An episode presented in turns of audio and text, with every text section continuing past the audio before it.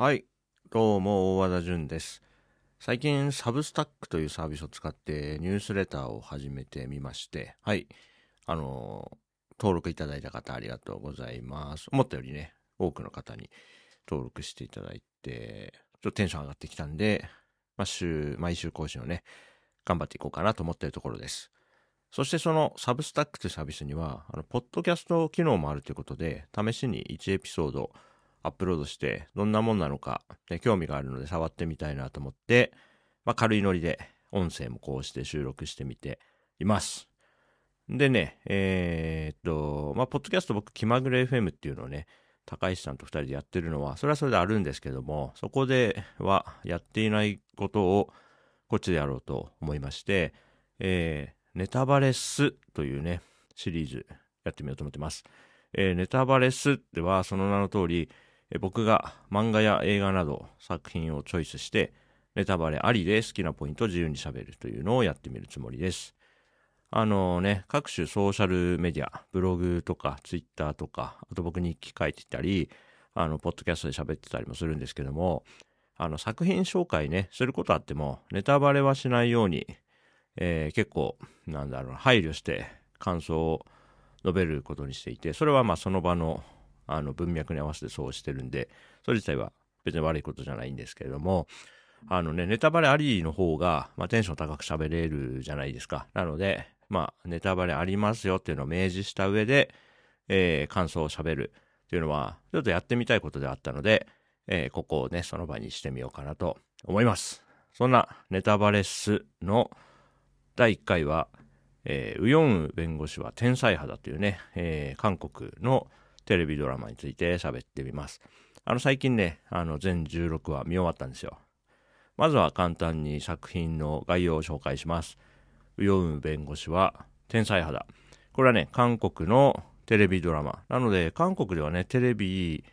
の、まあテレビ番組として放送されてたみたいで、日本だとネットフリックスで視聴できます。僕もあのネットフリックスであの日本語吹き替え版を見ました。そしてこの作品は2022年の作品で、なんとね、6月29日に第1話がね、放送されたそうで、僕当時知らなかったんですけど、なんとね、まあ、こんなのもバースデープレゼントですよね。なんで僕の39歳の誕生日に第1話が放送されて、そこからね、8月18日の最終話まで、あの、毎週更新だったのかな？うん。毎週？わかんない。もしかしたら、毎週、週1じゃないかもしれないけど、はい。そんな感じです。で、ジャンルとしてはですね、まあ、いくつかの側面があるんですが、まず一つは、お仕事ものかなと。はい。で、あのね、タイトルの通り、ウ・ヨンウ、主人公のウンヨ、ウ・ヨンウっていうのは、まあ、弁護士で、なんでね、あのドラマ作中では、えー裁判のシーンがあったりね、弁護士事務所のドタバタがあったりします。そのあたりはね、すごく面白いですよ。それから、えっ、と、人間の成長を描いたヒューマンドラマっていう側面もすごくありますね。主人公のウ・ヨンウもそうですけども、その周囲にいるね、他の人たちもこう成長していくと。その、そこの部分がね、僕は特に好きでしたね。ヒューマンドラマとしても面白いです。それから、えーラブコメディ要素もあるなと思いますね。主人公たちの、まあね、誰と誰が、誰が好きでとかね、そういった模様もあったりして、まあ、うちの妻なんかは結構このラブコメの部分がね、楽しかったみたいですね。そんな感じで、えー僕からすると、笑える、泣ける、ためになる、ね、そんなドラマで、まあ、大変、こう、テンション高く最後まで見ることができました。で1エピソードは70分で全16話ということなんで、結構ね、長いんですよ。まあ、ただ、あの、ネットフリックスで見てると、イントロスキップっていうね、機能があるので、えーっと、まあ、最初第1話は全部スキップせずに見ましたけれども、途中はね、えー冒頭1、2分はオープニングみたいな、いつも同じ映像が流れるんで、そこはスキップして見ました。最終話はね、なんか大事に見たかったんでね、スキップせずに見ましたね。なんで、フルで見ると合計1120分と、決して、あのなんだろうな、気軽に見れる感じではないものの、あのね、3話ぐらいまで見るとね、もう、あ、この作品のなんか全体像というか楽しみ方はわかると思うんで、まあちょっと興味あるっていう人はね、試しにまずは第1話見てみるといいんじゃないかなと思います。で、第1話は結構ね、あの、説明パートというかね、主人公はこんな人で、えー、周辺の人々はこんな人でって結構ね、説明に多くの時間が使われてるんで、本当の魅力が分かってくるのは、2話、3話のあたりかなと思いますんで、まあ3話見たら、それでも210分ですけどね、まあそれでもすごくおすすめですね。僕はすごく好きな作品で、早速ね、まあ、2022年の末か2023年の年始にかけて、妻と一緒にね、全部見たんですけども、もうほんと大好きな作品です。今日はね、まあまあこうやってね、マイクの前でわざわざ感想喋るぐらいには、すごく気に入った作品なので、あ、興味あるけどまだ見てなかったなって人はね、興味あったらね、見てみてください。まだ見てない人、このポッドキャスト聞いてないか。そうか。まあいいや。あのー、見たよっていう人は、まあここから先ね、あの共感してもらえる話もいっぱいあるんじゃないかなと思うんで、お付き合いください。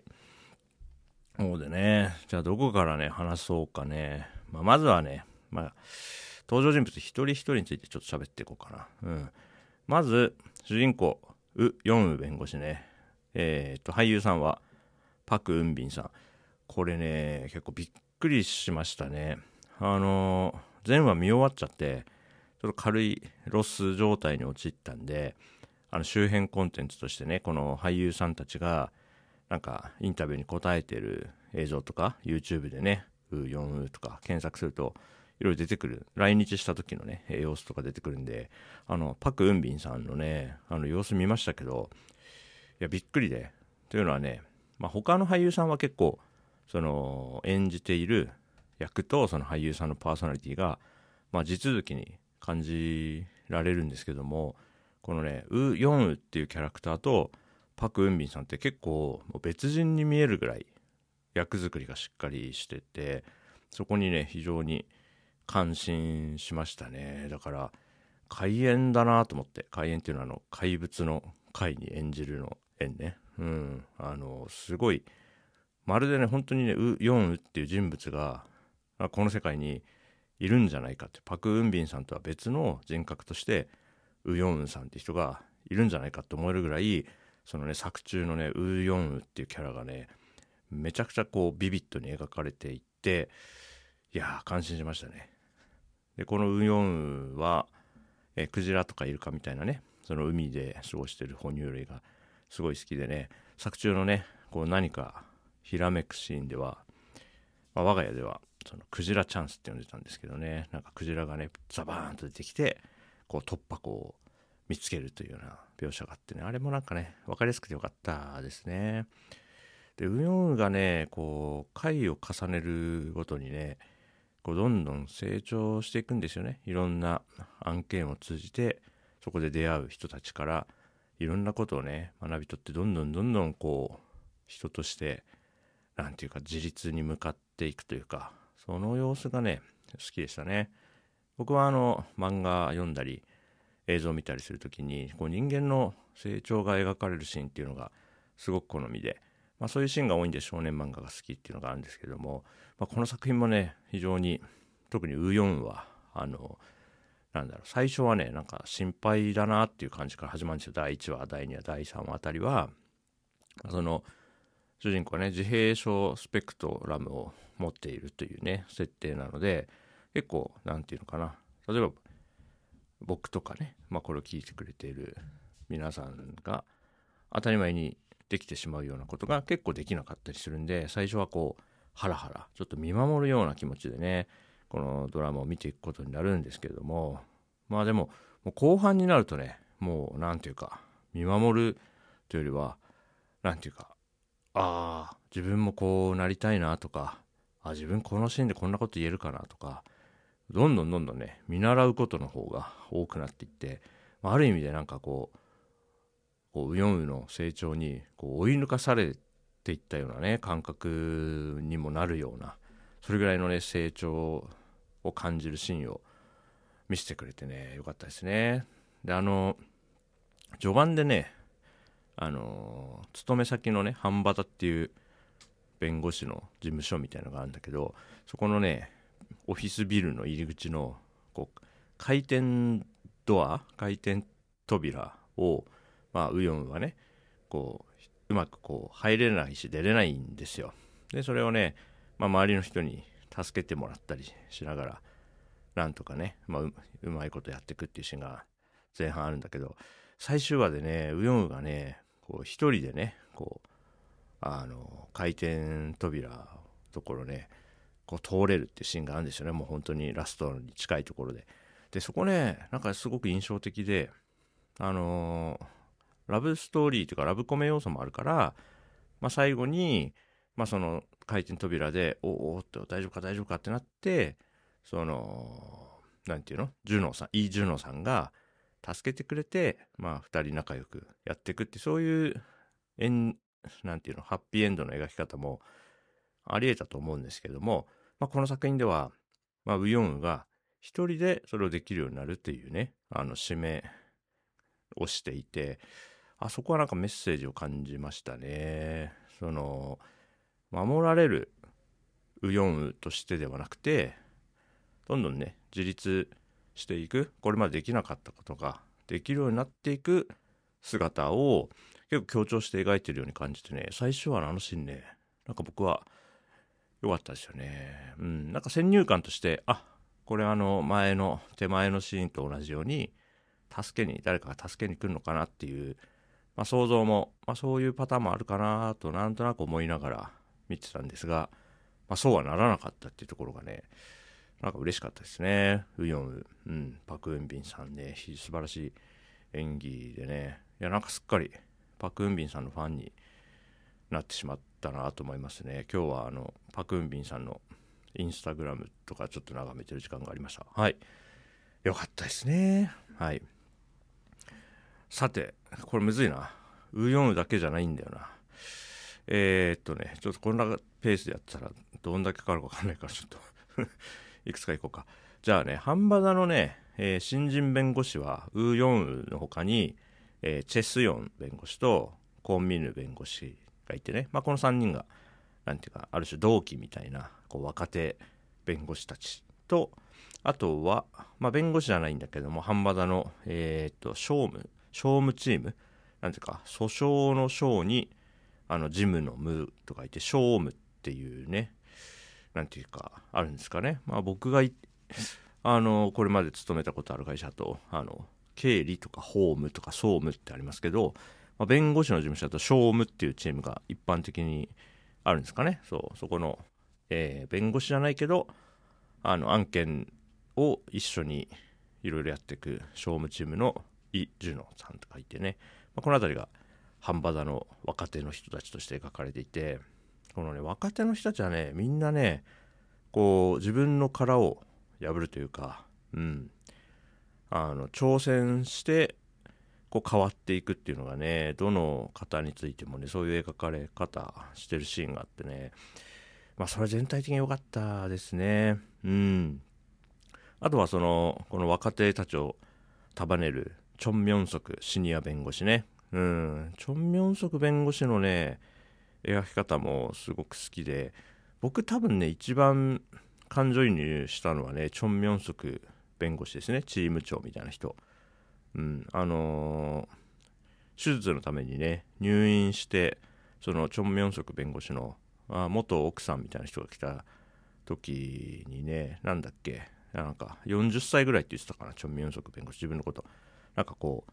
バリバリ仕事やってきてでもなんか自分のことないがしろにしててでも40歳もう迎えたら一気にこうだよみたいなこと言ったから多分ね年齢も僕と近いんじゃないかなと思っていて。うん。なそれもあってねその若手たちにこう任せるところは任せるとか導くところは導くみたいな動きがねすごくあってね。うん。最終話でもあれだよねあのヒゲ社長たちと一緒になんか打ち上げみたいな1個のテーブルにこう8人ぐらいでね並んで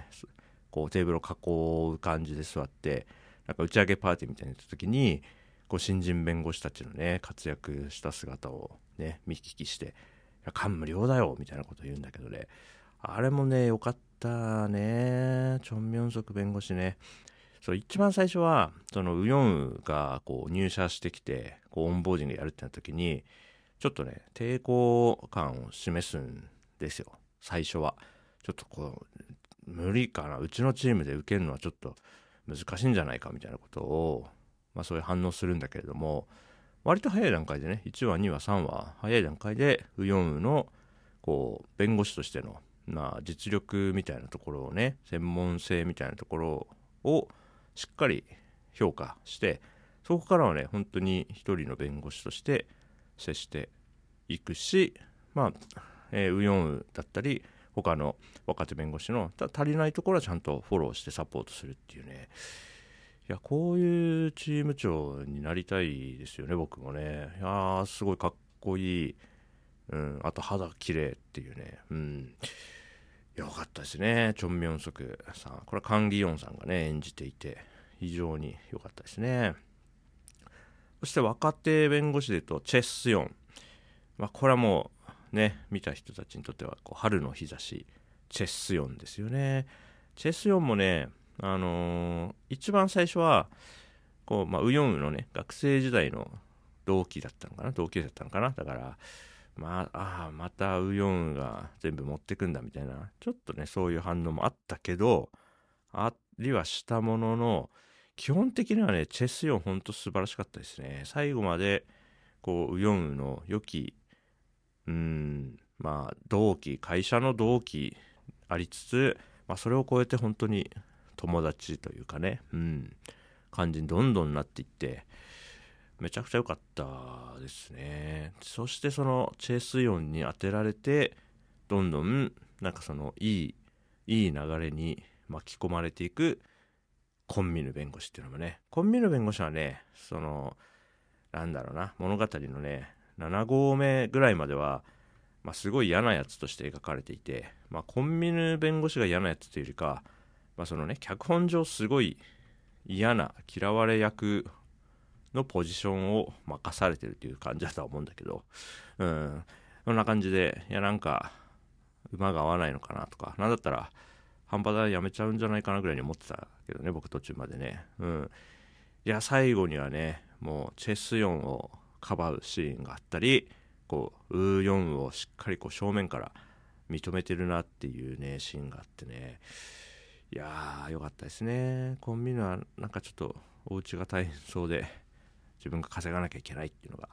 あって、まあそれでああいう振る舞いになってたっていうのが後半説明されていくわけですけれども、まあそれが、それを抜きにしてもね、なんか良かったですね。若手っぽいというか、まあなんか自分より、こう、ある面で自分より秀でてる人を、なんかこう、素直にそれを、あ、自分より向こうの方がすごいなっていうのをなんか素直にこう拍手できないというか、うん、なんかこうままならない感じがねこう若手っていう感じでね良かったですしそれを乗り越えて、うん、ちゃんと仲間をこう尊敬できるような感じにこう人として成熟していくようなね過程が描かれてたと思うんですけど。いやそれも良かったですね。うん。一方でねやっぱりこの作品ってそのウヨンウのお父さんたちの代というかねその半端田の代表もそうだしあのテサン法律事務所ライバル半端田の、えー、ライバルのテサンの、えー、代表であるテスミとかねこの辺りの人たちはねそのこの若手との対比で言うとなんかこう変われないというか何かにねとらわれているなんか世代として描かれていてねなんかそこも面白かったですね。全体的に、うん、なんか若い人たちがすごくこうチャレンジをしていて頑張っていて大人たちはなんかこうなんか何何かと戦う構図になっちゃっていてこううまくいかないっていうのがねあってねまあなんかそういう対比として描きたかったんですかねうんあとはあのチョン・ミョンソク弁護士のまあなんか同期のライバルみたいな人、名前忘れちゃったけど、いるんだけれども、えー、っとね、なんだっけ、うん、忘れちゃったから、まあいいか。うん。ここもね、なんかね、面白かったのは、その、いいから言うことを聞けよっっていうリーダーシップよりも、チョン・ミョンソク弁護士のような、あの後輩の声もちゃんと聞いて拾い上げるようなそして高い成果を出すようなリーダーシップの方が、まあ、ある種良いそれそっちの方が良いというような描き方をしてたんですよね作品としてはね、まあ、そこもなんかどうなんですかね今の2022年から作品のねあの放送年で言うと去年なんで2022年ですけども2022年の韓国社会に対して、まあ、多分何かしらメッセージがあってこういう脚本になってると思うんですけどもうん。なんかねまあ硬いリーダーシップというよりはちょっと少し柔らかさのあるリーダーシップの方を良いものとして描いてるように感じたんで、まあ、韓国社会でもそれが受け入れられてるっていう感じなんですかね。うん。いや面白かったですね。まあ最終的にはあのすごく綺麗なハッピーエンドという感じでウヨンウのね、最終話のね、ラストのウヨンウのね、こう、明るい表情ったらないですよね。もう見てるだけこっちも幸せになるぐらい。なんかいろいろあったけれども、まあ、もちろんこれからもね、その作中では描かれてない未来においてもね、まあ、大変なことはたくさんあるし、何でもかんでもね、どの案件も全部理想的な着地をしたわけじゃないし、大変なことも苦労することもこれからもあるでしょうけれども、それでもね、ウヨンウがね、自分の人生はこうそれでいい美しい私の人生なんですって言ってやってく感じね。いや本当に素晴らしいあの人間参加ですよ。はい。とっても素晴らしいなと思います。あやばいな。もうそろそろ時間的にはいいとこだから終わるけどちょトングラミの話とかで まあしょうがないか。お父さんのねうガンホガンホとかちょトングラミの話とかめっちゃしたかったけど、まあまあまあまあ、いいいいでしょう。はい、こんな感じで、えー、っと、サブスタックのポッドキャストでは、まあ、ネタバレ全開の感想をね、述べる作品紹介もやっていきたいなと思っています。あとはね、あの、まあ、今回僕一人で喋りましたけど、ある作品を、あ私もその作品見たよ、好きだよって人と一緒にわーわーやるみたいな回もね、やってみたいなと思ってますので、まあ、漫画作品か映像作品でやっていくと思うんでね、なんか一緒に喋りたい人いたら、ぜひやりましょう。あの、お誘いも歓迎してますんでよろしくお願いします。じゃあこんなところで、はい、ネタバレスボリューム1第1回は、えー、ウヨンウ弁護士は天才派だについて喋ってみました。ちょっと次回があるのかもわかりませんが、はい、こんな感じでしたね。フィードバックあればぜひよろしくお願いします。ではでは、今回はこれでお別れです。お疲れシャワー。